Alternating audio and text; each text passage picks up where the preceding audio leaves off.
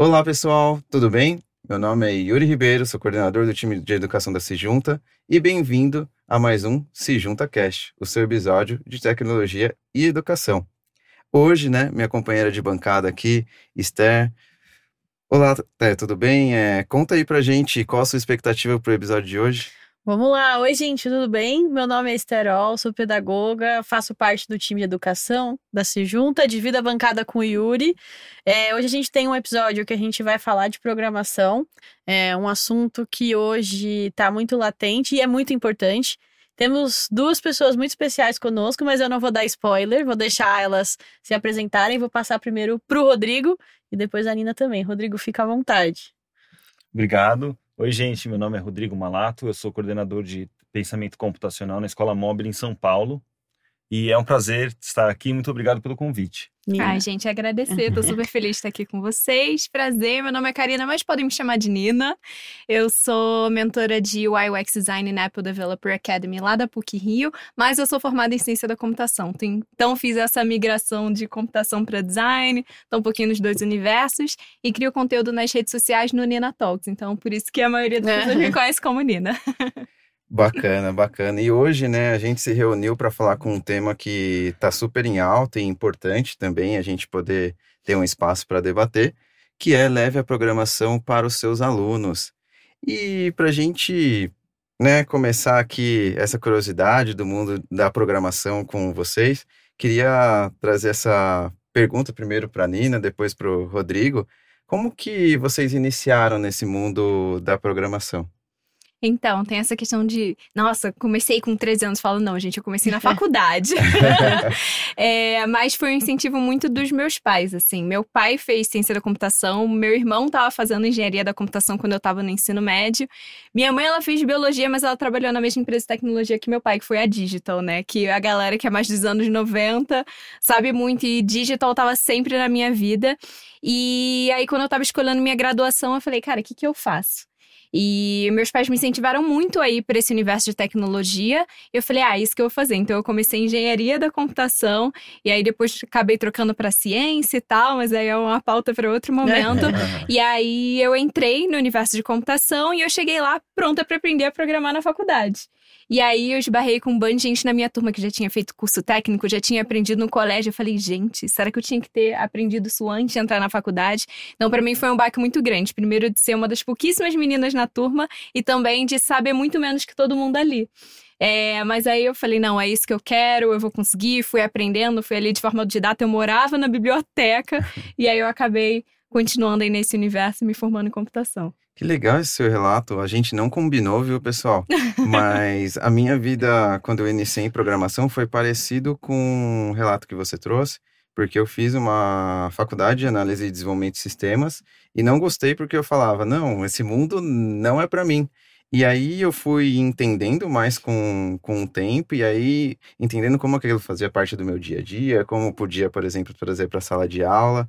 Então, a gente vai explorar mais sobre isso. Rô, fica à vontade. Bom, é, a minha história, eu vou contar duas histórias, talvez. Primeiro, é, eu comecei na educação, não com, com tecnologia, com nada disso, eu comecei com educação física. Mas eu, desde pequeno, o meu pai vendia computadores, ele vendia Macintosh, foi um dos primeiros aqui é, a vender Macintosh. Então eu sempre tive computador em casa, desde bem pequeno, quando ninguém tinha. E acabei me tornando assim o rap, rap desk da família. É. né? Aquela que você entende, né? é. né? É clássico. Menino um da informática. Mais, é. Então eu sempre tive uma facilidade assim com, com tecnologias em geral, mas eu não acho que foi isso. Eu entrei na escola, tal, continuei ajudando as pessoas, sendo uma referência e achei uma oportunidade de trabalhar com tecnologia educacional que na época foi bem interessante como consultor de tecnologia educacional. Mas até aí não tem nada de programação, aí é tecnologia ainda, né? E nisso você já era adulto? Já era adulto. Eu também não tive uhum. nenhum contato enquanto criança. Eu tive. Eu, eu me encantei mesmo com a programação. Depois de adulto, entrei na, na tecnologia educacional e senti a necessidade de ter uma formação. Aí eu fui fazer ciências da computação. E aí que eu tive contato também. Uhum. E me encantei demais e, e enxerguei uma oportunidade de de crescimento. Eu sempre gostei de, das coisas mais diferentes, assim. Então, a coisa mais improvável que eu poderia fazer, eu fazia. Aquela aula de, sei lá. vamos fazer uma aula de dança, então vamos fazer, vamos fazer capoeira, vamos fazer. Então, era uma coisa altamente improvável para mim. Mas quando eu fiz, é, eu vi aquilo como uma possibilidade assim de crescimento tão grande assim de pensamento era tão organizador aquilo para mim organizador das ideias que eu me encantei e aprofundei e estou até hoje estou até hoje estudando não só programação mas como a programação pode ajudar as crianças e qualquer idade enfim a, a pensar melhor e me parece que é algo quase que geracional né assim pelo menos o relato que a gente tem aqui uhum. na mesa são pessoas que iniciaram uma área e depois foi se descobrindo com programação. Acho que até é o seu caso, né? É, para mim também. Eu, na verdade, eu sou pedagoga, então eu tava até comentando com o Rodrigo. Eu atuava em sala de aula, mas eu sempre gostei de tecnologia. Eu era aquela pessoa, ah, me ajuda aqui com uma planilha. e eu ia lá ajudar o pessoal, né? E daí eu fiz um curso que chama Pensamento Computacional para Professores. E esse curso teve um impacto muito grande que eu falei, nossa, acho que eu gosto disso aí. Aprendi um pouquinho de Python. E aí fui me encantando, acabei, né, começando a trabalhar na Junta e aí aqui a gente tem um trabalho, uma possibilidade muito forte de pensar a programação para escolas, né? E assim, eu gosto muito disso, de entender um pouco de código. Não sou desenvolvedora, né? Não tenho um, um, amplo, mas eu gosto de brincar. Eu acho que o código, inclusive, me ajudou muito a melhorar o meu próprio pensamento lógico, criativo. Mas eu também não tive contato nenhum, né, na, na escola, assim, com programação. Eu não fazia ideia, na verdade. Eu fui entender o pensamento computacional depois, né, de já ter terminado a faculdade e tudo mais. É, é algo que a gente vai falar hoje que a gente tem que tentar mudar, né? Uhum. É, então, é, eu, eu vejo muito disso, desse receio que as pessoas têm muito por não ter a informação, né? Eu fico imaginando essa experiência que eu pude ter depois de adulto com programação. Se eu, se eu tivesse é, esses estímulos desde quando eu era estudante, desde quando eu era um aluno, provavelmente o cenário ia ser totalmente diferente. É, eu lembro quando você era, quando eu era mais novo, né? Que não faz tanto tempo assim. somos jovens, é, somos jovens. jovens. Era quase que um tabu, assim, você falava programação, você mostrava as linhas de código e era algo muito distante, assim, era algo quase que um nicho. E hoje eu vejo que isso está mudando, pouco a pouco, mas mudando, né? Uhum. É, eu lembro que o que eu tive no colégio mais próximo foi aula de informática. Eu cheguei a ter, mas era tipo abrir um documento no Word, brincar ali com Tangram, não tinha nada efetivamente com código. Eu acho que te... um paint. eu acho que teve um pouco de HTML, mas assim, acho que foi o máximo. E eu lembro que, tipo, eu amava. Eu amava muito. Eu era a pessoa que eu terminava super rápido e eu ficava andando, tipo, meio monitor. E o professor ficava, tipo, senta. Eu ficava, não, mas eu já terminei. Eu tô aqui, tipo, ajudando as pessoas. Aí hoje, quando a gente reflete essas coisas, fala, eu já tava caminhando um pouco, Sim. assim, pra esse lado, sabe? É, e pelo papo que a gente trouxe, parece que existem esses tabus, né, com, com programação. E queria escutar mais de vocês, assim, acho que uma pergunta quase que reflexiva, mas de forma geral. Vocês acreditam que todo mundo pode programar? Aí, Rô, se quiser começar, pergunta do milhão. Pergunta do milhão, vamos lá. Com certeza, a resposta é direta, assim, com certeza. Hoje em dia, inclusive através da programação, é, desenvolveu-se é, várias soluções. Então, a, a, escada, que antes era um degrau muito grande, né? Você entrar na programação era muito difícil, porque aquelas letrinhas no fundo preto. Hoje, a gente tem muitos degraus para se chegar até lá. Então, é, você consegue, com atividades simples já, muito facilitadas, programar. E aí você vai precisando de uma coisinha a mais, você vai dominando uma outra técnica. Então, você consegue fazer essa subida ser bem suave sem ninguém, sem nenhuma crise, sem nenhuma, sem tanta dificuldade. Não vamos dizer que não tem dificuldade, porque é lógica, né? E a gente precisa se esforçar um pouco, queimar um pouco os neurônios. Mas totalmente acessível para qualquer pessoa, na minha opinião, sim. Eu também, eu concordo. Para mim, qualquer pessoa pode programar. E o que eu acho mais incrível desse universo é que você consegue unir as suas paixões. Então, é, é muito legal porque tudo pode estar ligado à tecnologia de alguma forma. Então, qualquer pessoa ter o conhecimento mínimo ali de código ou de pensamento computacional. Estou na frente de duas pessoas incríveis para falar sobre isso. E eu sempre levanto essa bandeira de não necessariamente você precisa aprender a programar, mas de tipo você conseguir pensar né, computacionalmente, conseguir é, quebrar um problema complexo em pequenininhos, conseguir abstrair abstrair isso, vai melhorar a sua vida como um todo. Então também concordo. Legal que vocês fizeram isso, até acho que quero escutar mais com base na experiência de vocês como educadores, porque vocês comentaram sobre essa questão de degraus, né? Então eu imagino que isso quer dizer que não tem idade. E sendo mais explícito, provavelmente uma criança ali, pensando até em anos iniciais, acredito que ela possa iniciar com programação. E como que vocês imaginam isso de um início para uma criança assim, de anos iniciais, por exemplo, com programação? Ou se quiser. certo. Esses degraus, então, eles já foram criados para crianças bem pequenas. É, temos livros, temos jogos, brinquedos, já pensados para crianças a partir de três anos. Então, é, na, é na, no campo da brincadeira mesmo. A brincadeira que envolve esses, essas coisas do pensamento computacional que vai servir de base no futuro para essa criança, se quiser programar. E se não quiser programar, ainda assim ela vai levar essa base do pensamento computacional para outros problemas, né? para outros, outros âmbitos da vida. Então, problemas de decomposição, problemas de abstração, de você tem que extrair o que é o mais importante de uma situação, de um quadro.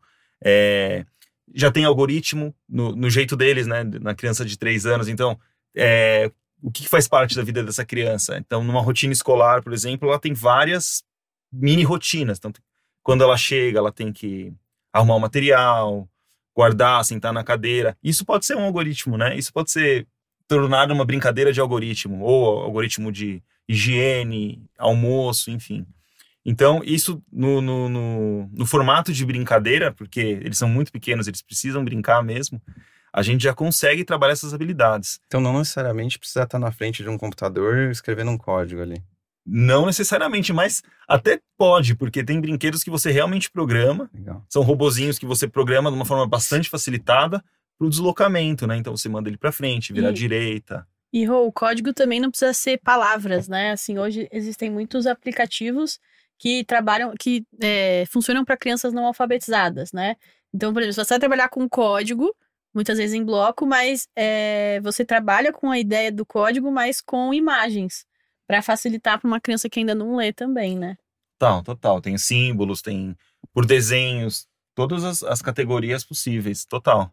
Perfeito. É, eu amo essa parte, tipo, de programação visual, né, para as crianças. E até para quem não é criança. Tipo, Sim. eu gosto muito o conceito de me explique como se fosse uma criança de 5 anos. E quando sempre alguém me pergunta o que é um algoritmo, eu falo, vamos pensar numa receita. Então, toda vez que a gente exercita essa, essa questão de como eu simplifico as coisas, tem muito a ver com todo o pensamento computacional, eu acho que torna muito mais acessível tanto para criança quanto as pessoas mais velhas que acabam tendo um pouco de receio de é muito difícil. Porque eu acho que desde cedo a gente é muito colocado nessas caixinhas de você é de exatas, você é de humanas, você é de biológicas. Então eu tinha uma crise de tipo, eu sou de exatas ou eu sou de humanas? Tipo, eu gosto de design, mas eu gosto de matemática. E aí eu sempre tentava me encaixar ali. E aí eu enxergo na programação essa questão de ser muito multidisciplinar, interdisciplinar. Eu conseguir unir essas paixões, trabalhar junto com elas. E eu consigo trabalhar junto com um outro professor de biologia, por exemplo, e trazer para o universo de tecnologia. Então, por isso que eu gosto muito disso, de a gente estimular desde cedo e não só com um computador, né? Mas fisicamente. Tipo, eu falo, até eu fiz computação na faculdade, fiquei os primeiros semestres só fazendo programa no papel. É. a lógica, fazendo tableau, etc. Os primeiros códigos era tudo papel. Então, necessariamente, não necessariamente você não tem ali os recursos físicos, algo né, mais caro, etc., você pode começar ali com coisas mais físicas e Sim. não digitais, né? E acho que uma, uma coisa que sempre me ajuda a pensar em algoritmo, acho que para o telespectador que talvez esteja ouvindo a gente não tenha tanta familiaridade, é que o algoritmo é uma sequência finita de passos para você resolver ou criar alguma ação. Então, uma receita, por exemplo, você vai ter que seguir uma ordem para você fazer um bolo ou sei lá, o que você quiser fazer, né? Por isso que o Rodrigo também falou que a rotina de uma criança ela é um algoritmo, porque ela tem que seguir aquela sequência todos os dias de forma contínua, né? É, e aí, a Nina trouxe um ponto que eu acho muito importante. É, a gente vivencia muito isso com as escolas, né? Muitas vezes a escola quer fazer, trabalhar programação, mas quem que vai ensinar? Né? Se a gente tem uma lacuna muito grande de pessoas como nós que não, não foram ensinadas de né, programação anteriormente. E eu queria escutar vocês é, pensando assim, como que a gente prepara esse professor, né? Como que esse professor, como a Nina trouxe, às vezes não é só para criança, como que esse professor também se sente uh, preparado para poder trabalhar a programação, trazer a programação para a sala de aula? E aí pode começar hoje. Eu acho que você enfrentou é. mais esses desafios. Bom, acho que um, um, bom primeiro passo é o professor reconhecer o que ele já está fazendo e nem sabia. Muitas dessas essas habilidades da, da lógica por trás, como a decomposição mesmo, como o algoritmo. Ele já, o professor escreve na lousa já a rotina. O professor já faz muitas dessas coisas. Ele, às vezes você vai num, no banheiro e tá lá colado. É, passar a pasta de dente na escova, Sim. passa- Sim. já tem lá um algoritmo. Então, é, ele existe talvez essa, essa imagem de que é difícil. Então, acho que um- o primeiro passo é, é mostrar que muita coisa ele já sabe, ele já faz. E, e com essas brincadeiras mais simples, o- se ele conseguir enxergar o potencial dessas brincadeiras, que são coisas extremamente fáceis para um, um professor, qualquer professor, ele começa a entender que não tem a ver com aquela coisa das letrinhas no computador. Não nesse momento, pelo menos, né? Se, se ele quiser mais para frente, pode vir a ter.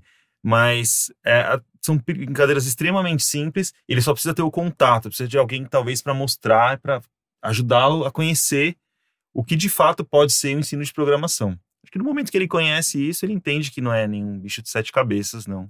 Uhum. Eu acho que só complementar, concordo 100%, é isso de a gente passar para as pessoas de que tecnologia é um meio e não um fim.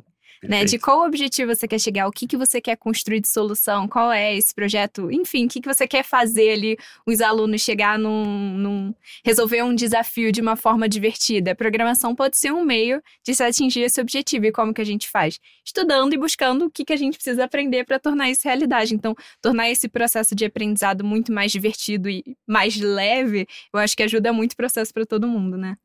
De- demais.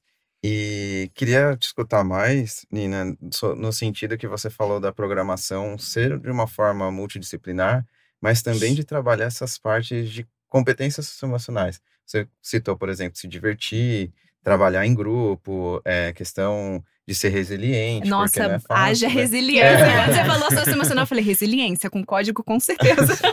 Então, é, queria te escutar mais sobre, além de trabalhar, por exemplo, aspectos técnicos, como que a programação também apoia para trabalhar essas competências socioemocionais. Acho que até falar um pouco da minha experiência agora que eu comecei como mentora na Apple Academy. Fui aluna em 2016, agora em 2023 voltei como mentora.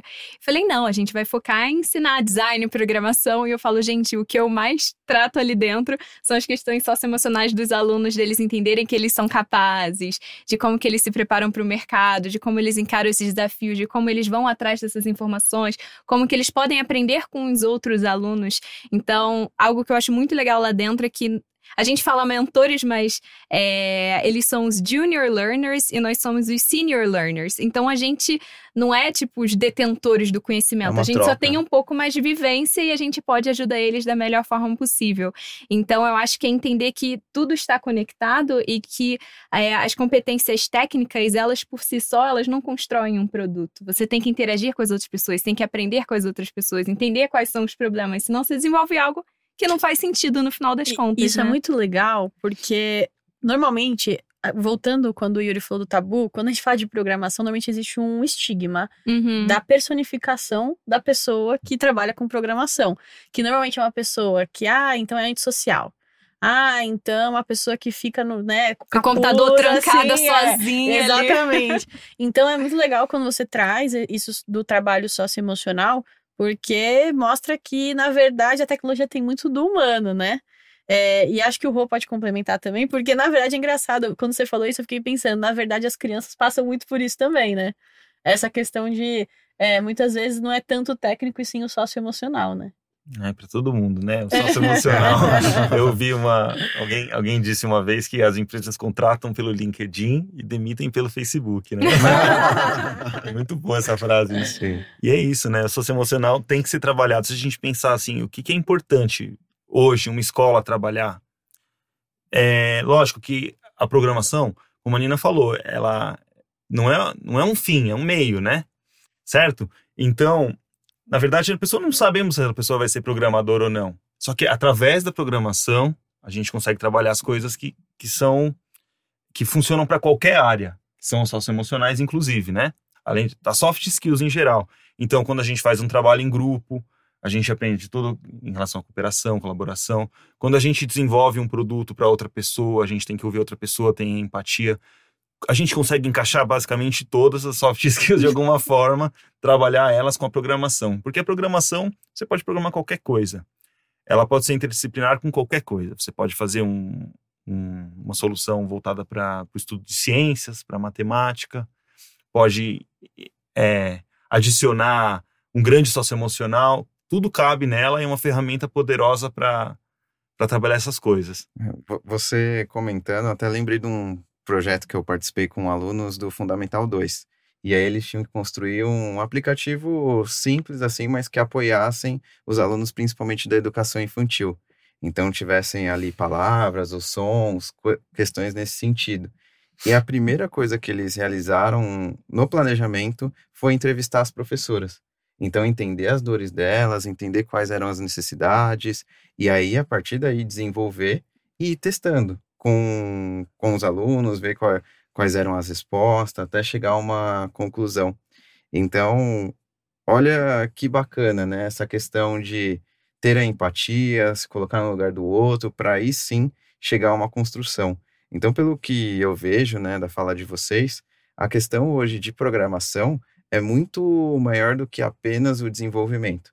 E sim essas questões de competência socioemocional, a questão de um é, desenhar um projeto, uma questão de ter um bom planejamento, envolve muitas competências, né? Soft skills que eles chamam. Uhum, é isso de tenho uma ideia, mas será que mais pessoas estão enfrentando aquele problema? Preciso ir para a rua, preciso encontrar problemas reais, preciso entender quem é o meu usuário, ele vai utilizar a solução a construir da melhor forma possível. Então, programar é tipo, é um pedaço que eu que muitas vezes considerável ali do nosso tempo, mas é só uma parcela de toda essa construção de um projeto e a maior parte é o que você falou, é ouvir pessoas, estar perto de pessoas, entender elas. Então, para mim, é muito sobre, tipo, a gente humanizar a tecnologia mesmo. Ela está aqui à nossa disposição para a gente desenvolver algo que faz sentido. Então, Sim. E, e, também, assim, a gente. O, o que eu achei mais, assim, quando eu tive contato com a programação, foi muito interessante quando eu entendi que os humanos, pelo menos até o momento, é que criam os códigos, né? E aí o que acontece com isso é que acontece que a gente ainda é o responsável de fazer a máquina funcionar desse jeito, né? E é interessante quando você passa a entender que isso tudo não é tão mágico assim, existe todo um trabalho por trás disso, né? E, e isso é, traz muitas questões até de cidadania digital, de uso, que são pontos muito importantes de serem trabalhados também é, com, com as crianças, né? Ou também na universidade, eu acho que. Porque muitas vezes a gente não é ensinado a fazer esse uso ético, né? Do, do código, das máquinas, enfim. É, e aí, uh, uma coisa que eu queria trazer para a gente refletir também uh, é que quando a gente pensa em ensinar programação, a gente tem várias formas. Por exemplo, dá para ir para design, dá para ir trabalhar mais para o código, dá para trabalhar mais pensamento computacional. E, assim, quais são as possibilidades que a gente tem de estruturar é, esse trabalho de programação dentro de uma escola, até mesmo de uma universidade, né? Então, assim, ah, tem que ser obrigatório, tem que ser um extra, ou assim, né? Quais são as possibilidades? Porque eu acho, pensando nas pessoas que vão estar tá escutando a gente, talvez elas fiquem muito interessadas em ter programação depois do nosso papo, né? Assim espero. E, e, vai ser bacana porque tanto o Rô pode trazer exemplos de educação básica, a Nina pode trazer exemplos é, de ensino superior, Exatamente. então ideias não vão faltar. Exatamente. Então, Rô, fica à vontade, se quiser comentar, assim, quais são as possibilidades que você enxerga, assim, dessa estruturação de, tipo, quero programação, por exemplo, na minha escola, né? Quais são as possibilidades que eu tenho? Tá, eu vou começar dizendo... todo mundo conhece a BNCC, que é o, nosso, nosso documento norteador, nosso, mais que norteador, né? É, a, gente, a gente realmente tem um dever aí de ensinar alguns conteúdos. E foi lançado no ano passado a BNCC Complemento para Computação. E dado o prazo de um ano para a gente, para as escolas, é, incluírem esse, esses objetivos de, de computação nos seus currículos. E que esse prazo acabou esses dias, aí, acho que, no, se não me engano, no dia 1 de novembro. Então, é, existe essa conversa pesada aí, um pouco pesada, de que realmente as escolas precisam é, incluir, né? E não só a programação, né? Eles colocam como pensamento computacional, tem três eixos lá. O pensamento computacional, a cidadania digital, que é uma coisa mais voltada ao que você estava falando, né? De, de uso social, e o mundo digital, que é a parte mais técnica da tecnologia. É, então, existe essa exigência já, né?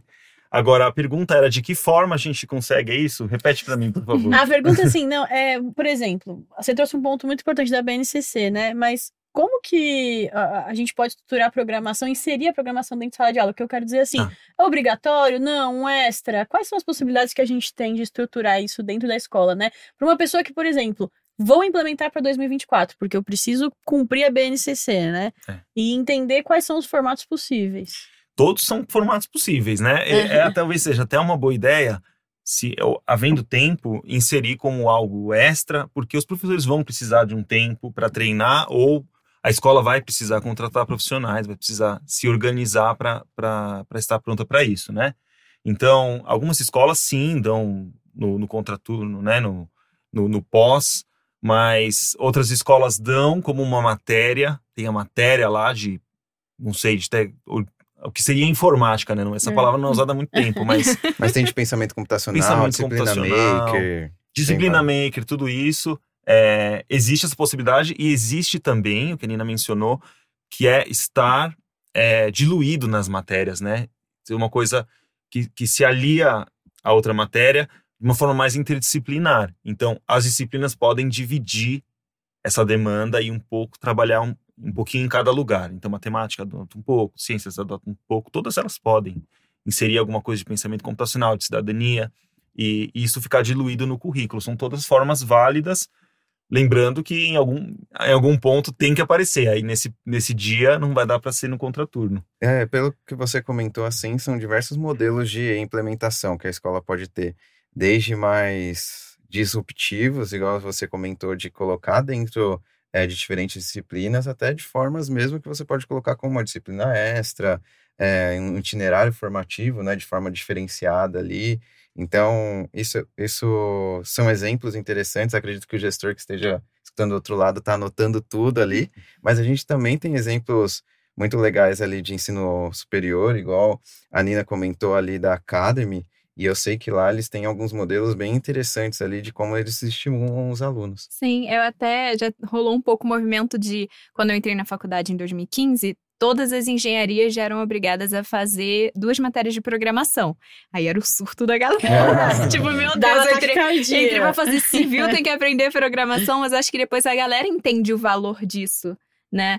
É, e aí eu vi que as matérias, é, algumas disciplinas de design tem programação para designers, então é legal que tem tipo um foco maior para o que, que isso vai ser aplicável é, para você. E eu já vi pessoas de outros cursos completamente diferentes pegando como matérias eletivas. Então é legal que a gente está rol tá rolando já esse movimento das pessoas reconhecerem que saber o básico de computação ou ter alguma disciplina de pensamento computacional é muito legal. E eu sou super fã de programas como a Academy, porque a gente tem um, uma metodologia que veio da Apple, que é o CBL, que é o Challenge Based Learning, muito parecido com Project Based Learning, e a gente traz alunos de todos os cursos e a gente ensina realmente isso à base de desafios. Então, acho que torna é, muito mais leve essa, essa curva de aprendizado. A gente vai ensinando básico, a pessoa vai aprendendo conforme ela vai precisando. Então, acho que pode ser até uma forma dos professores aprenderem, que nem você falou, vai ter essa curva de aprendizado dos professores também, de ah, você tem que dar uma matéria, mas gente, eu nunca lidei com isso na vida, então como que eu aprendo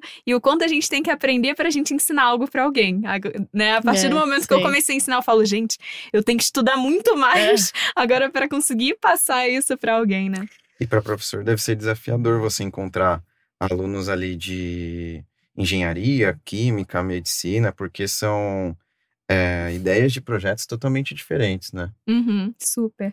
Mas isso é uma coisa legal. Então, por exemplo, no Academy, você tem ali alunos de todos os cursos, todos, assim, mas de cursos variados. Sim, a gente, a maioria acaba sendo que aplica é, design e, e, computação, mas a gente tem psicólogo, a gente tem gente de cinema, a gente tem gente de química, enfim, são pessoas que falam, eu me interesso por tecnologia, é isso quero unir coisas diferentes. Tem uma aluna que ela é de moda e ela faz projetos, apps voltados para moda. Ela fez um recentemente voltado para brechós. Então é muito legal que a gente começa a expandir um pouco mais de tecnologia para pessoal de tecnologia e pessoas diferentes trazendo ideias diferentes. A gente trouxe recentemente a galera de é, como é que fala? Biomedicina, e eles adoraram. A gente ficou, gente, venham pra cá, venham aprender a programar. A gente consegue unir com outras pessoas e com certeza vocês têm vários problemas que vocês conseguem resolver através de tecnologia e a gente só consegue saber que eles existem tendo contato com vocês. Então, vamos nos aproximar, vamos puxar essas pessoas para perto, né?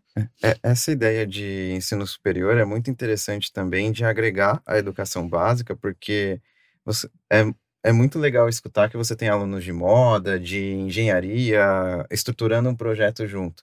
Então, imagina se na educação básica a gente tem, por exemplo, um curso extra que a gente consegue abrir para alunos do primeiro, segundo e terceiro ano do ensino médio, que provavelmente numa grade de horário comum não iriam ter essa oportunidade. Então, eles iriam poder trocar, aprender com anos diferentes, né? E aí também estimular o que a gente falou das competências socioemocionais. É, por exemplo, né, uma ação que a gente vê acontecendo muito são clubes de programação.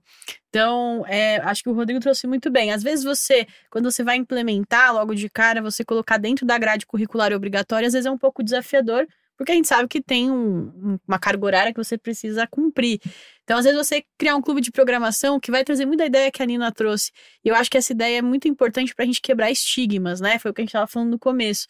Quando eu tenho uma sala onde, por exemplo, eu tenho uma aluna de moda, um psicólogo, é, um engenheiro trabalhando juntos em um projeto de programação, eu trago é, uma diversidade maior e quebro estigmas, né? É, assim como se der um clube de programação no contraturno, né? Então, é, você pode ter lá diferentes faixas etárias, diferentes interesses trabalhando em conjunto. Então, é, isso, é, isso é bem bacana e é uma forma também de começar a implementar a programação dentro da escola, né? É, e a Nina tocou em outro ponto bacana também sobre aprendizagem baseada em projetos. Então, pelo que me parece, as metas, assim, dos, dos estudantes que você tem é, é muito mais do que uma nota, e sim construção de projetos, né? Queria que você contasse um pouco mais. Sim, porque lá meio que funciona como se fosse um estágio. Eu tenho minha liberdade poética de falar que é tipo uma aceleradora de carreira. Né? Eles ficam com a gente durante dois anos e não tem nota. Tipo, a gente vai fazendo os acompanhamentos, a gente vê se as pessoas estão vindo nos horários, né, é, pré-definidos, se eles estão tocando os projetos, mas é para ser algo muito mais leve a gente fazer esse acompanhamento. Então, a gente define quais vão ser os critérios, né, se vai ser um tema específico, vocês têm que desenvolver algo voltado para saúde ou para algo voltado para social, enfim. E a gente vai auxiliando eles nesse sentido. Então, quais tecnologias? Ah, vocês querem fazer um mapa, então vocês têm que aprender Map Kit. O que, vocês precisam de auxílio? Quais ferramentas vocês podem utilizar? Ou a gente quer criar uma lista, então talvez, enfim, precisa aprender SwiftUI, precisa aprender Sprite Kit. E aí vai aprendendo conforme eles vão precisando. Eu acho que também torna muito mais leve, mas também é uma galera que tem uma maturidade maior de não preciso de nota. É, sim. que aí já é um, um papo à parte também, né? Com certeza. mas eu acho que o Rô também pode trazer assim que o, a aprendizagem baseada em desafios ou em projetos também pode funcionar muito bem dentro da escola, assim. Né? Não sei se você quer compartilhar alguma experiência, porque eu sei que hoje, às vezes, não é, é uma implementação de todo o currículo, mas tem professores vezes, que criam projetos específicos uhum. baseados nessa metodologia, né? É, a metodologia ela ajuda a motivar. Às vezes tem nota, algumas escolas têm nota, algumas uhum. escolas não, para esse tipo de, de atividade. Mas com certeza, a partir do momento que a pessoa, independente da idade, tem um propósito, está construindo alguma coisa, e alguma coisa com um propósito que assim que vai ajudar a outra pessoa ou ela mesma. Isso já já é motivante já já é uma motivação intrínseca natural que já aparece ali. Além de outros fatores cara, elas estarem numa comunidade né? Elas estarem trabalhando juntas ali o, o estilista o, uhum. o psicólogo. É, esse, esse senso de comunidade também ajuda. E com certeza essas coisas só alavancam o, o desenvolvimento. É, e falando de educação básica, Rô, eu sei que uma das coisas assim que até as famílias pedem essa estimulação é do tipo, ah, eu quero ver o meu filho programando, né? Então, é, eu imagino que demonstrar esses projetos que vocês acabaram construindo deve ser fundamental. É fundamental e é importante que, no caso das crianças, que elas saibam desde o começo, porque isso também é, uma, é um fator motivante enorme, né? Saber que o trabalho deles vai ser exibido, vai ser colocado num mural, ou, ou vão, as famílias vão vir ver, ah, meu pai, minha mãe, eles vão ver o meu, o meu projeto. Nossa, Isso era é minha felicidade. Eu falo, nossa, o dia que meus pais vão vir no colégio ver o meu trabalho. apresenta, né? Eu suei por ele, né? Ou mesmo os colegas, né? Que, é, que sim, são sim. pessoas muito importantes, né? Ali na, naquele contexto. Então, com certeza, a apresentação é um elemento fundamental. É o momento share, né? O momento de compartilhar. É fundamental no processo todo. E mais soft skills aí também. Não, muito, sim. E, e aí, aproveitando esse ponto, né? A gente falou que um dos motivadores é, é nota, né? Mas quando a gente pega igual esse case que a Nina trouxe pra gente, não tem nota. E pelo que você me contou, mesmo assim os alunos se mantêm motivados por causa desse desenvolvimento dos projetos, né?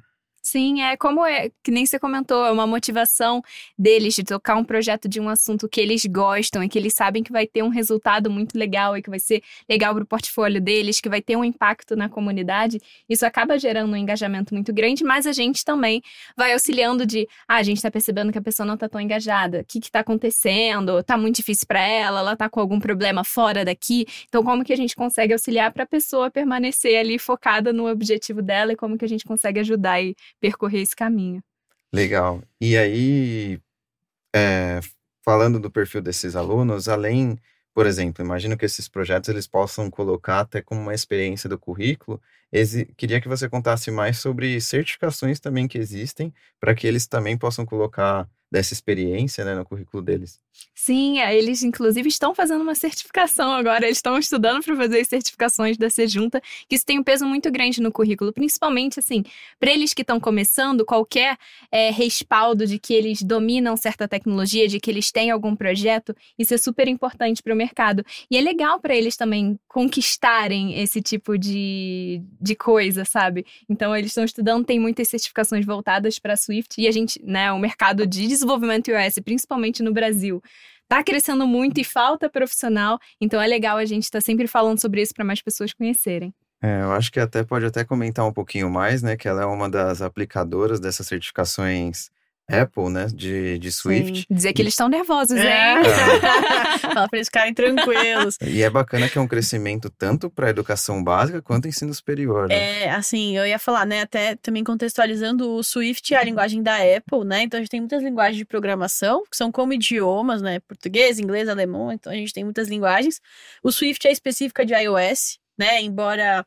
Uh, é, não só a Apple utilize, né? Então, é usada para diversos aplicativos. E a gente tem a certificação que se chama App, App Development with Swift. É, justamente o pessoal do Academy vai fazer. É, é uma certificação que, que é legal, ela tem dois níveis, então é mais, é, mais básico, outro é mais avançado, e inclusive alunos do ensino médio podem fazer.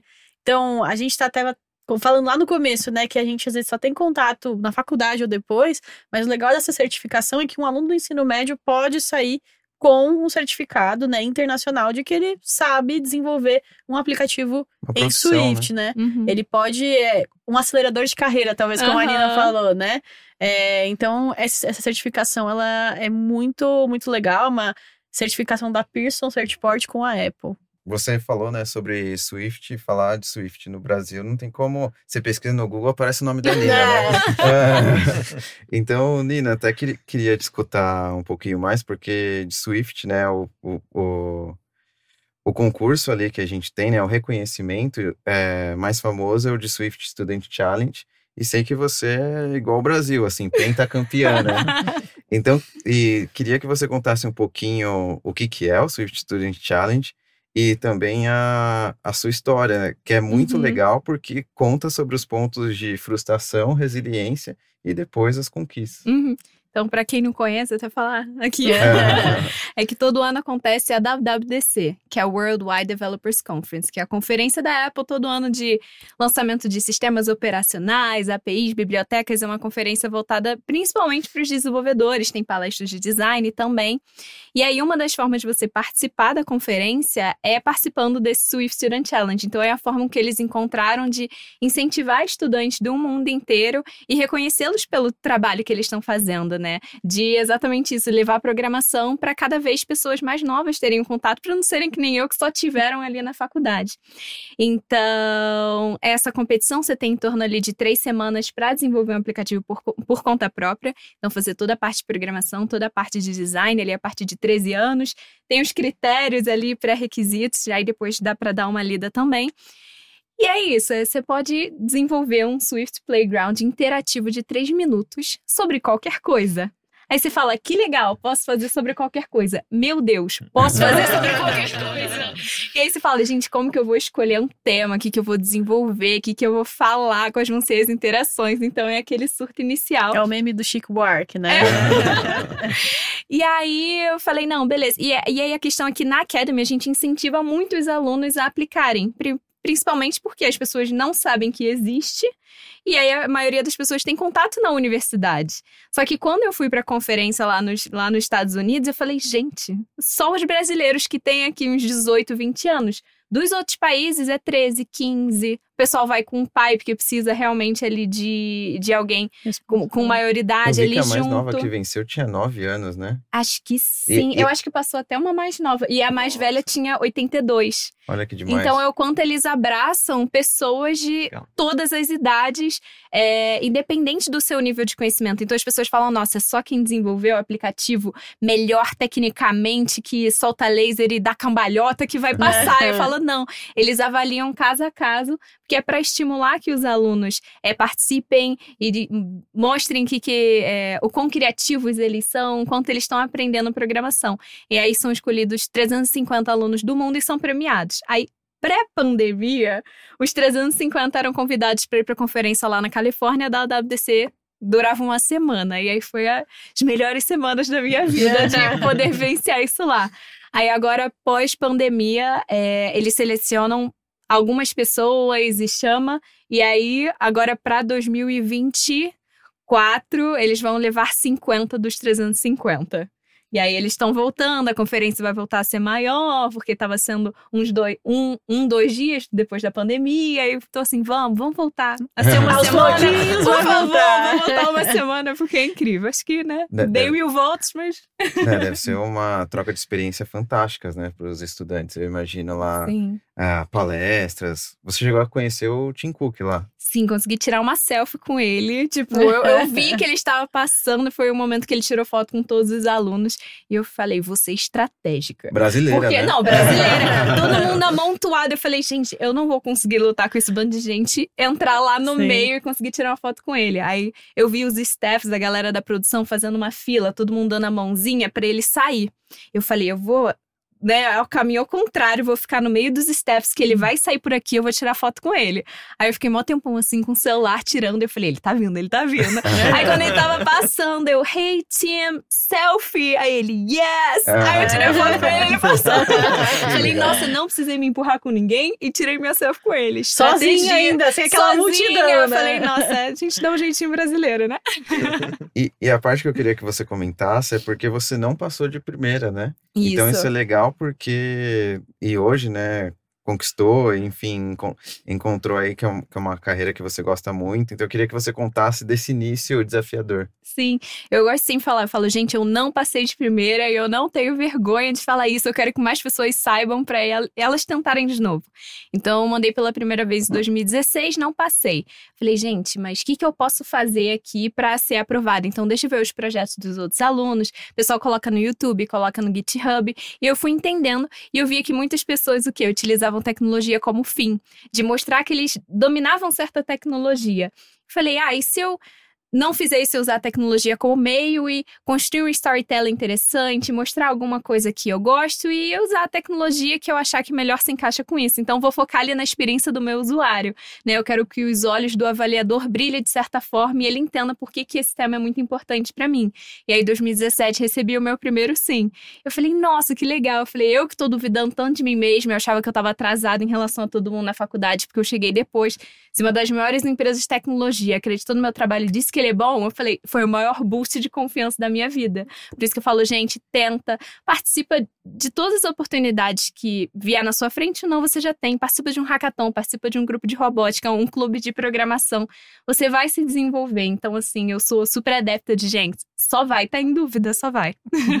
Muito bom, assim, acho que é, esse relato é muito importante, é, até porque, assim, a resiliência, né? Uhum. Você vai ter que ter resiliência e sem falar que a oportunidade de também você tá em outro país com, né, muitos outros estudantes que estão passando pelo mesmo que você, né? Aham. Pela mesma emoção, pelos mesmos desafios. Eu acho que assim, que a gente possa ter cada vez mais gente jovem lá, representando Sim. o Brasil, né? Não, e acho que o legal da Academy foi que a gente tinha essa comunidade durante essas três semanas, todo mundo se ajudava. E eu falo, a escola pode fornecer isso para os alunos também, de um ajuda o outro, tem um professor auxiliando ali também, porque são poucos os que eu conheço que estavam ali solitários, programaram sozinhos, daí você tem que ser muito resiliente. Então você ter pessoas ali para te ajudarem, te auxiliarem. Eu tô com um bug aqui, só que alguém vem te ajuda. E alguém precisa de ajuda de um asset, uma imagenzinha específica, aí você vai lá e ajuda também. Eu acho que torna também todo o processo e todo o produto final, assim, muito mais rico, sabe? A comunidade ajuda muito, né? E, é- e como é Muito. importante no seu relato, é esse mindset de crescimento mesmo, de não ter essa coisa, ah, eu sou bom nisso, eu sou ruim naquilo. Não, eu vou lá, eu vou, vou tentar e vou. Aham. E eu sei que se não der, eu vou tentar de novo. E eu vou aprender, porque eu posso aprender e vai dar tudo certo, né? Bom, Uhum. É que nem você falou, só vai, né? Quando você se joga. Exatamente, É só isso, vai. você não, não, não, não ter medo de se desafiar, né? E às vezes também, até por ser um, um campeonato internacional, né? Assim, não é campeonato, mas um desafio internacional. É, às vezes também gera um receio, né? E assim, existem, na verdade, esse é o né, da, da Apple, Swift Student Challenge, mas a gente sabe que para robótica e tal também existem muitos, né? Assim, e, e muitas vezes é um momento que o adolescente, o jovem vai ficar apreensivo, né? Ai meu Deus, será que meu trabalho vai ser validado ou não? Mas tem que ir, né? Exato. Não eu tem. nunca achei na minha vida que eu iria ganhar um negócio desse, entendeu? E entender que também você não passar não significa que o seu projeto não é bom. Sim. É só mais um aprendizado, você teve ali a oportunidade de submeter, pode ser que você tenha ali, né, uma confirmação e tal, mas se não, você aprendeu muito, é que nem você participar de um hackathon. Você é, não ficar no primeiro lugar não significa que você não produziu algo incrível, que você não aprendeu com aquilo. Então é isso, participa das oportunidades que tem, abraça, é a melhor coisa que você pode fazer por você. Ó, eu, eu fico imaginando aqui, deve ter muito gestor nos escutando e falando, tá, tô convencido, programação é importante, eu preciso Meus trabalhar. alunos vão pro Swift Eles vão, eles vão aplicar. Eu eu entendi que trabalha habilidades futuro, que também trabalha questões socioemocionais, mas a, a pergunta que eu queria trazer para vocês agora, entendendo também de educação básica e ensino superior, é como iniciar? É, um gestor que está escutando agora, por exemplo, de educação básica, que ele queira implementar a programação, é, daí, Rô, se quiser começar, quais os primeiros passos que você indicaria assim para esse gestor que está curioso e quer começar pequeno, mas dar um primeiro passo para entender mais sobre pensamento computacional? É, eu talvez eu começaria com a, a parte humana antes da, da parte dos equipamentos, porque muitas vezes as escolas vão atrás do equipamento e, e realmente o equipamento ajuda demais. Mas depois você coloca um humano que opera de outra forma, então é, a gente tem que ter a gente tem que ter um plano, né? E, e dependendo da pessoa que você que assumir essa, esse projeto dentro da escola, ela pode trazer um plano diferente. Então, eu começaria, de repente, pensando em quem vai abraçar esse projeto, porque isso precisa ser desenhado, precisa ser planejado, para depois a gente ir atrás dos recursos necessários para viabilizar esse projeto. Pela sua fala, parece que passo um ou zero é planejamento. Planejamento, com certeza, porque se a gente só jogar tudo lá e tentar fazer dar certo, provavelmente a gente vai ter que refazer, né? A gente vai ter vai se percebendo, é, cometendo erros e, e recalculando rotas, né? Então, começar pelo planejamento, assim, realmente pensar por que eu tô, né, colocando esse esse esse projeto, qual é o meu objetivo com isso, ter isso bem claro, ter isso bem claro. A partir daí, você traça a rota e tudo que essa rota envolve. Então, eu pensaria realmente na parte intelectual primeiro. Legal. E bacana você compartilhar isso, porque hoje, quando a gente fala de materiais de programação, do lado da Apple, por exemplo, a gente tem os livros de programação para todos dos anos iniciais, o puzzles, aventuras. Então, materiais a gente tem. A gente precisa entender como aplicar. Quem vai aplicar, qual o professor que está motivado, será que a gente tem que contratar esse profissional? Ou trazer, por exemplo, o profissional que eu tenho aqui muito bom, o professor de educação física, designer, é, a pedagoga, porque às vezes essa solução pode estar dentro de casa. Então, é realizar esse planejamento entre as lideranças para aí sim dar esse primeiro passo. É. Mas é uma, uma dica legal, né? Que esses materiais já estão disponíveis e são gratuitos. É, esse- esses materiais muitas vezes ajudam demais também para quem está meio perdido, porque eles trazem as- essa solução completa. O material da Apple e alguns outros, eles, eles dão as ferramentas, eles Passo a dão o passo, passo a né? passo. Então, para quem está começando, assim, é, e às vezes nem até para quem está começando, se isso for bem trabalhado, é um material riquíssimo, né? Então, é, é um ótimo norteador, principalmente para quem está nessa situação de querer começar e não saber como, né? Sim. E acho que é uma dica também, assim, pelo know-how que a gente tem de algumas escolas que a gente acompanha, é quando você vai escolher a pessoa que vai ensinar, é preze pelo pedagógico. O que eu quero dizer com isso, né? A gente já vivenciou casos de escolas que escolheram uma pessoa que tinha um conhecimento técnico extremamente profundo, mas nunca tinha dado aula. Eh, e aí ela tinha muito conhecimento técnico, mas ao mesmo tempo ela teve uma dificuldade de ensinar, porque foi o que a Arina falou um pouco atrás. Ela falou: Nossa, quando eu vou ensinar, eu tenho que estudar muito mais, né? Assim, é outro processo. E, e assim, esses materiais da Apple, outros materiais, eles ensinam pessoas que não sabem programar a programar. Então, qualquer pessoa pode programar, né? É, eu Então- concordo. É, ensinar é uma tarefa dificílima, mais difícil do que programação.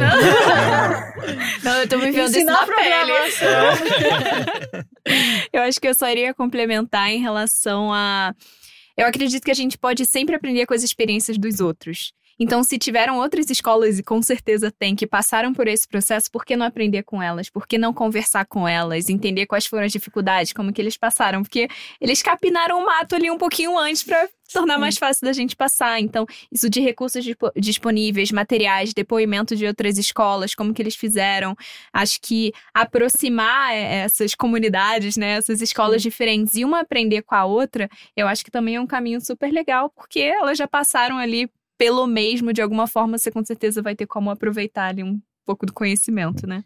E Nina, com base nessa sua expertise, você acredita que o cenário em questão de planejamento é parecido tanto para a educação básica quanto ensino superior? Eu acredito que sim, porque a gente tem que fazer esse planejamento de é, o que, que a gente precisa cumprir, o que, que a gente precisa passar para os alunos, como que a gente vai fazer isso, quais vão ser as pessoas envolvidas. Então, acho que é um trabalho muito extenso e que é muito incomum entre tanto ensino básico quanto ensino superior. Eu acho que tem, inclusive, mais desafios no ensino básico de como que você vai engajar uma criança, de como você entende as necessidades de cada um, porque eu acho que elas estão ainda se descobrindo muito. Eu acho que no meu caso as pessoas elas já estão com uma maturidade maior, então fica mais fácil de comunicar e elas entenderem por que elas estão estudando aquilo. E acho que quando a criança é muito nova, é uma forma completamente diferente de você abordar, trazer mais a brincadeira de uma forma diferente. Então é um desafio, eu acho que maior, assim. É, e também uma, uma dica é que existem estudos que apoiam também para esse planejamento. Dando um exemplo desses estudos, é, existe um, um estudo do Fórum Econômico Mundial que ele traz as principais habilidades do futuro, né? Ele cita até 2025 e lá aparece resiliência, é, solução de problemas complexos, trabalho em equipe e tudo isso dá para a gente trazer diferentes ferramentas, igual agora aparece muito forte inteligência artificial, outras que dá para a gente trazer também a questão de criatividade, e por que não programação? Então, por que não pensar num passo zero? As competências socioemocionais, o trabalho multidisciplinar que a gente citou, e aí sim a gente consegue trazer tudo em conjunto, também a programação. Não sei se faz sentido, Eu acho que programação é um dos. É Sim, um é um, dos- dois. É, tá como o oitavo. É, programação, uma das habilidades em alta. Eu, eu tô com o iPad aqui para esse, mas. Ah, Eu Eu, tô com também essas- consultando Eu vou falando, o pessoal já pegou a... Mas é, se você olhar, é, é até uma, um questionamento de programação. As, as outras 14 ninguém conseguem se encaixar dentro, né? Se pensar pensamento analítico, tudo a ver com programação. Pensamento analítico é um. Resolução de problemas. Resolução de problemas é, é total, é isso, né? O pensamento computacional é uma metodologia de resolução de problemas. É, pensamento crítico, criatividade, é, resiliência, raciocínio lógico. Quantas dessas, se não todas, não cabem dentro, né? Uhum. Tem até um outro dado que também é do Fórum Econômico Mundial, que eu acho muito curioso, que ele diz que cerca de 65% das crianças que hoje estão no ensino básico vão atuar em profissões que ainda não existem. Então, quanto é importante a gente ensinar as pessoas a aprender né? De não é só a época que é medicina, advocacia, direito, aí e As tal, clássicas, engenharia, as né? clássicas, e são esses os caminhos possíveis. Cada vez mais profissões, cada vez mais coisas ligadas à tecnologia, mas ao mesmo tempo a pessoas, experiência, como que a gente prepara essas crianças para o futuro da melhor forma possível, trabalhando resiliência, pensamento lógico, é, que é mais aprendizagem ativa, porque o mundo tá numa mudança assim extrema, né? Então, É, e no mundo incerto, a gente só tem habilidades absolutamente flexíveis, né? Que podem Sim. ser aplicadas em qualquer contexto. A gente não sabe o que, que vem no futuro, então, se você tem um bom raciocínio lógico, você tem resiliência, Você tá preparado para a mudança, o que né? vier tá, tá preparado.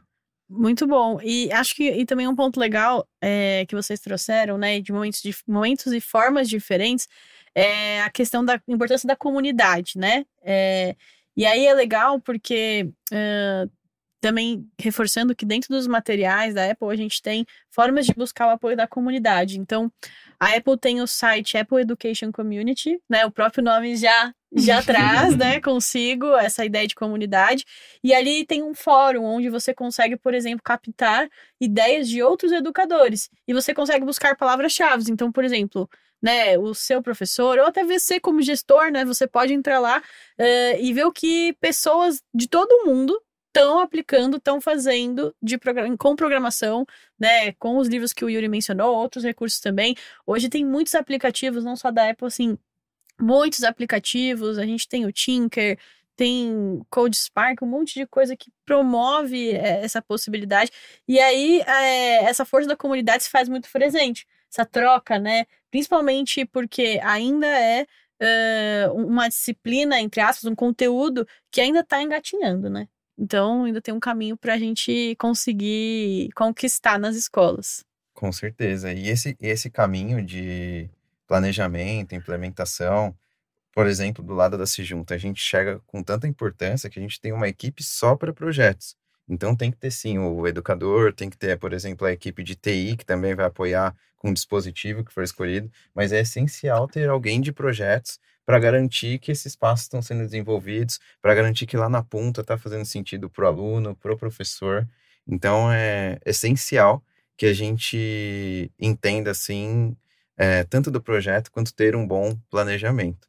E da nossa discussão aqui, eu tô adorando, só num aplauso, né? Porque se alguém estiver escutando aqui, não vai ser bom. Mas não parece, mas estamos chegando na nossa parte final. Papo bom é assim, passar rapidinho, né?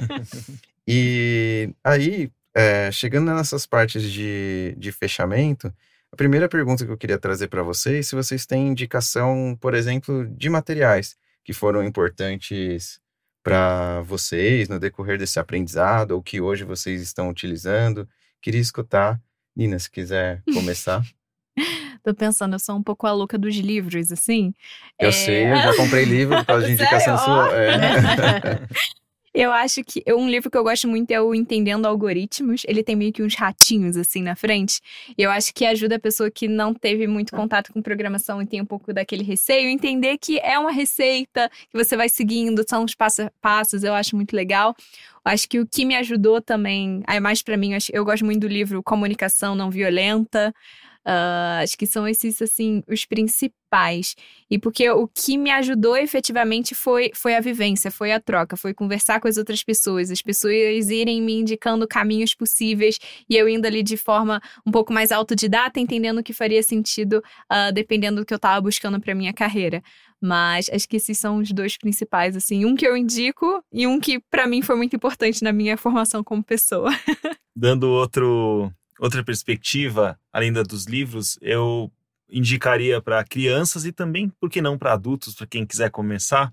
Além do material da Apple, que tem o Everyone Can Code, eu não sei se ainda é esse, porque É, tem um É. tempo, o Everyone Can Code, que, que inclusive ele traz ferramentas como o Code Spark, que você mencionou, o Tinker, que são ferramentas pensadas para criança, mas que são uma delícia. Acho que qualquer adulto. É divertido. Aprende. Né? Gente, aquele kit de Lego que tem. Ah, gente, eu sou doida pra ter aquilo pra mim.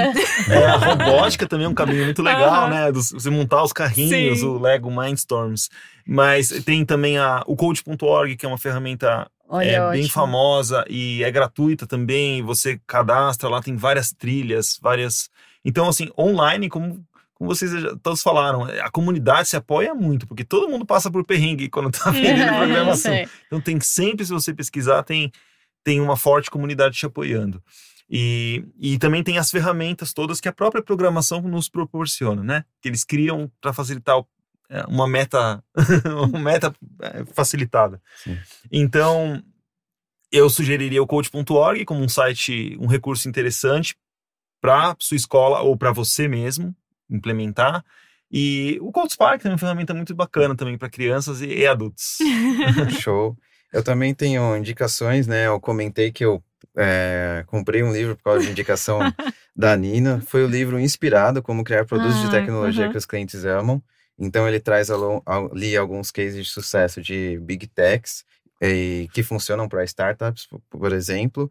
E é muito legal para quem estiver pensando em como estruturar um projeto. Então, para gestores, eu vejo que é um livro que funciona muito bem. É um livro assim de cabeceira, é um livro que você lê, volta, lê, volta. Então, estou gostando bastante. Vejo que esse é uma boa dica para gestor. E para professores e alunos, eu indico também o canal da Nina, né, Ah, gente? legal. Então- Me sigam lá.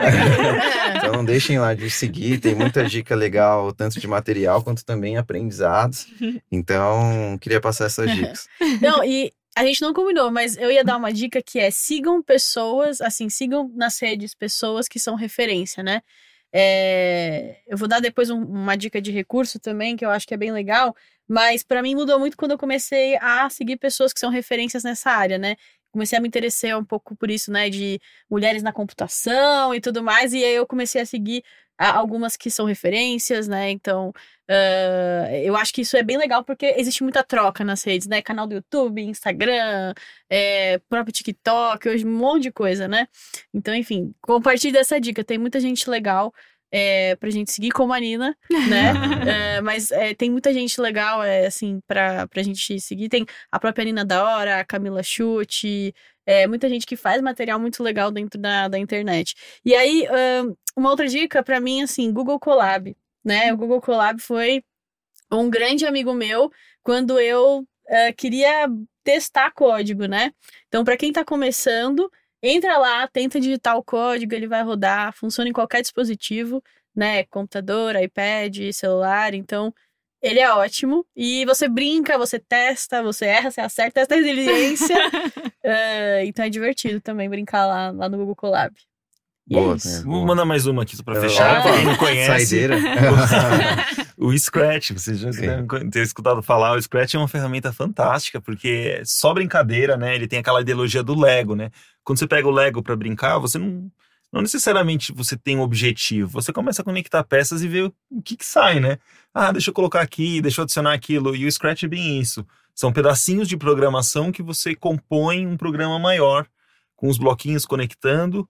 Você cria ali uma solução super acessível para crianças. Tem o Scratch Junior para os menores, que é um aplicativo, e o Scratch, a partir do terceiro ano, que é um site.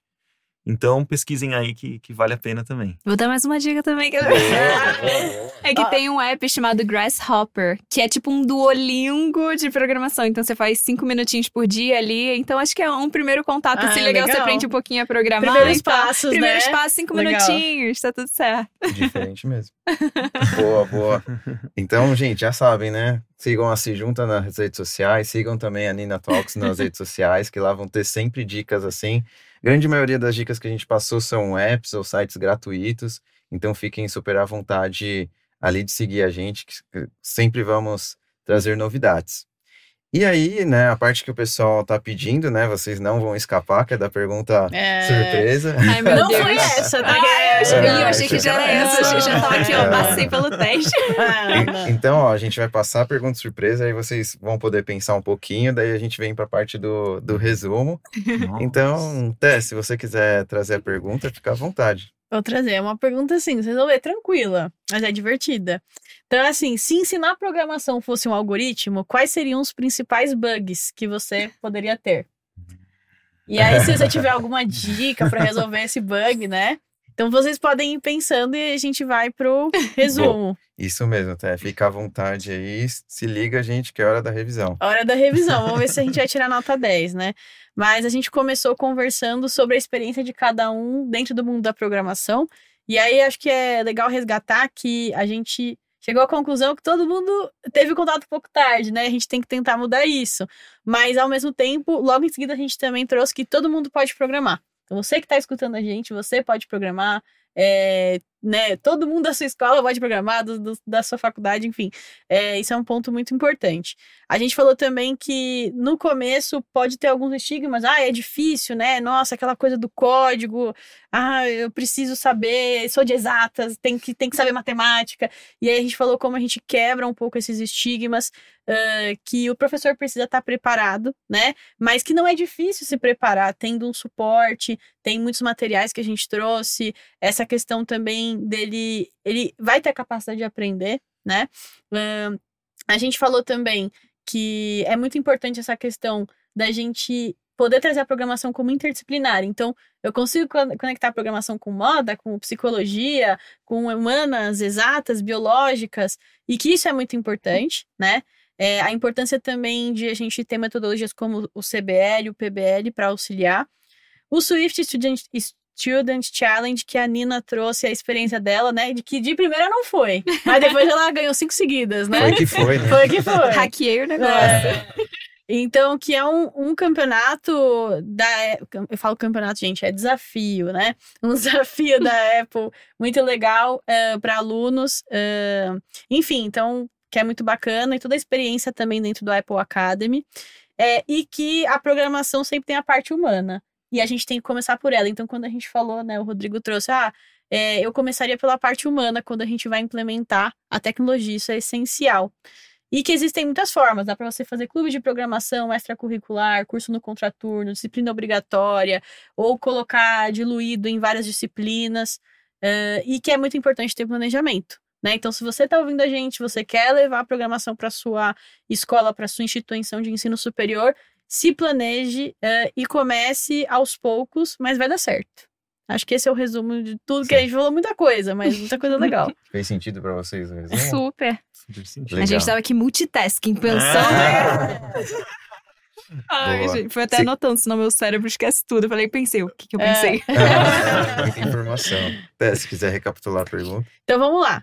Pergunta surpresa, gente. Não vamos sair sem. se, se ensinar programação fosse um algoritmo, né? Quais seriam os principais bugs que a gente poderia enfrentar? Eu, o que eu pensei que é o principal é tipo, insegurança e falta de confiança das pessoas. Para mim, esse é o maior bug, que é o que mais trava.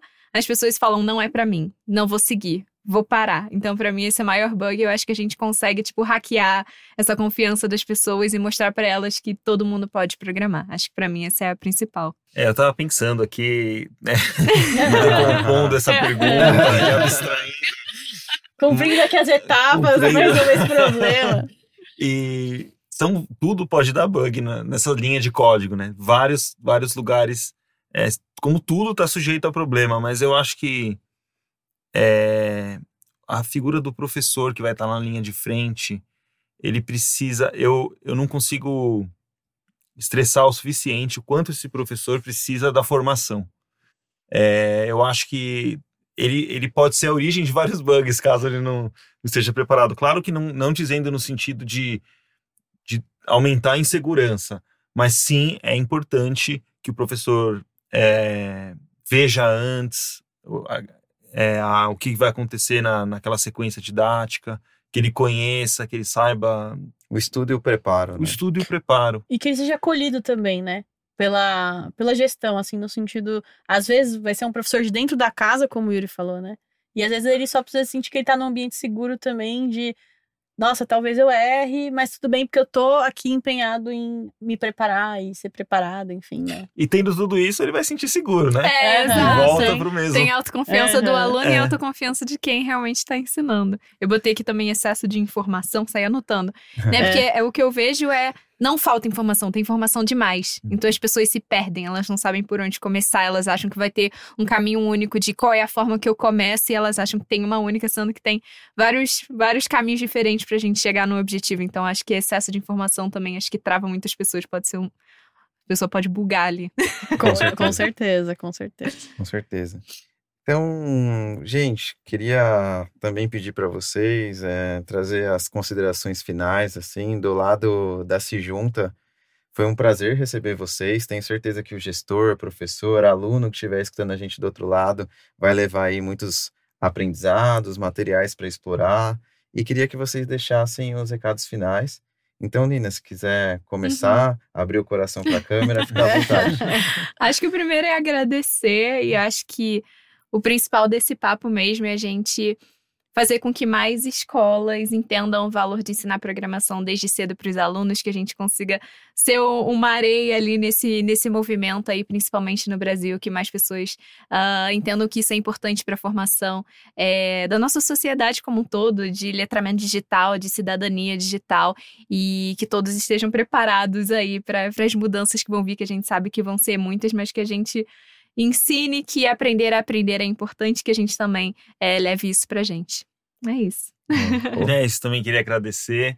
E muito bacana a gente ter essa oportunidade de divulgar é, esse conteúdo que eu há tanto tempo me envolvi, estudo, trabalho na prática, na teoria. É, sei o quanto é valioso e espero que, que cresça cada vez mais é, num, num mundo que a gente fala no, tem a, o lifelong learner, né? Que é um mundo que muda tão rápido que a gente tem sempre que estar tá se atualizando mesmo, né? Então, espero que as escolas também é, sejam atingidas, impactadas por essa, por, por essa nossa conversa e todas as outras que estão por aí, para realmente perceber a importância do, desses conteúdos e adotar e trazer para dentro das, das suas salas de aula. É, acho que eles já falaram muita coisa, mas eu acho que é isso, assim. É, para mim é um prazer, porque eu amo programação, então eu sou suspeita, né? mas, assim, eu acho que é muito importante a gente falar sobre isso, porque a programação teve um impacto muito grande na minha vida, mesmo eu não sendo desenvolvedora, e não tenho a pretensão de ser. É, mas é, é, assim, é um assunto importante. Então, que bom que a gente está podendo falar sobre isso e vamos falar muito mais vezes, quantas vezes for necessário, para que a gente possa trazer isso mais para dentro da educação aqui no Brasil. E é isso, foi muito bom o papo. Concordo, até. Eu acredito que esse é só um início, porque a programação ela está nas nossas vidas de diversas formas e a tendência é crescer, porque cada vez mais faz sentido para o ser humano não só utilizar, mas entender, né, como que as coisas funcionam e a partir disso estimular o pensamento crítico, dentre as outras habilidades que a gente viu que são tão importantes para o desenvolvimento do indivíduo, independente da profissão que ele escolher. Então, em nome da Se Junta, agradeço vocês por ter uhum. acompanhado a gente até aqui. É, a gente fez esse episódio com muito carinho, pensando em todos aprender em, em conjunto, porque o nome Se Junta não é à toa. então, a gente quer sempre ter essa troca com vocês e para ficar sempre atualizado sobre os nossos novos materiais, os nossos nossos novos episódios. Fique à vontade de seguir a Se Junta nas redes sociais. Estamos nas principais redes sociais, estamos também nos principais players de videocast, podcast. Então você encontra a gente no Apple Music, é, encontra a gente também no Spotify. Então fique super à vontade de seguir a Se Junta em todas as redes, que a gente quer estar o mais próximo de vocês. Do meu lado é isso hoje. Então te espero no próximo Se Junta Cash e até mais. tchau. tchau, tchau. tchau.